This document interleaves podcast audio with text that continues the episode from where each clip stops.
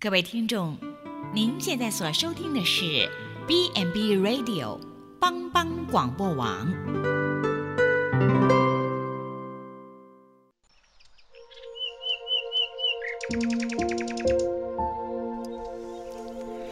一日之计在于晨，一天的开始，愿你有好心情面对每一件事。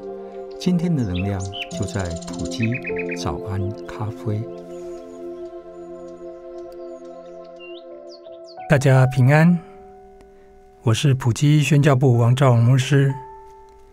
今天要和大家分享的是，爱是不求自己的益处。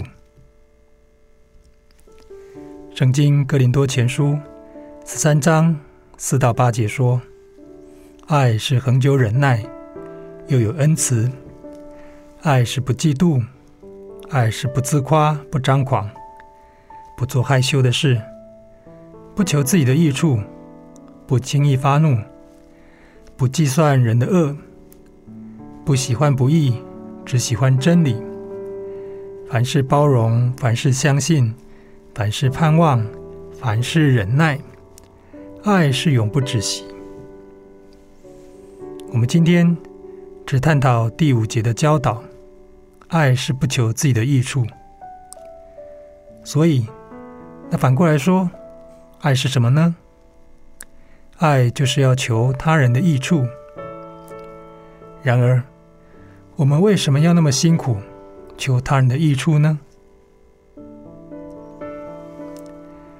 作者在哥林多前书十三章二节提到：“我若有先知讲道之能，也明白各样的奥秘、各样的知识，而且有全备的信，叫我能够移山。”却没有爱，我就算不得什么。用现在的白话来说，就是某人工作的能力与专业大大的超越他人，还能通达世上各样的奥秘与知识，并且能行神迹来移山。这样看来很厉害，但作者却说算不得什么。这又是什么意思呢？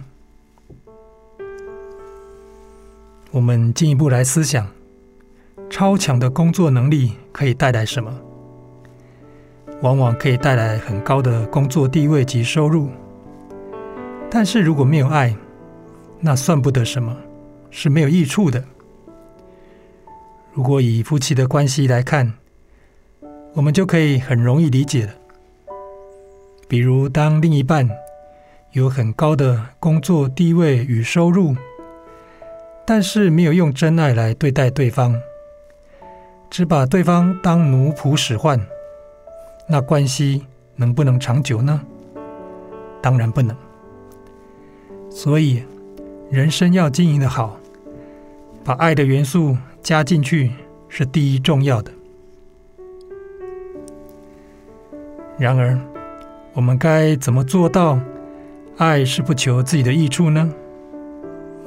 我们从另一个翻译的版本，新译本来学习《哥林多前书》第五节的教导。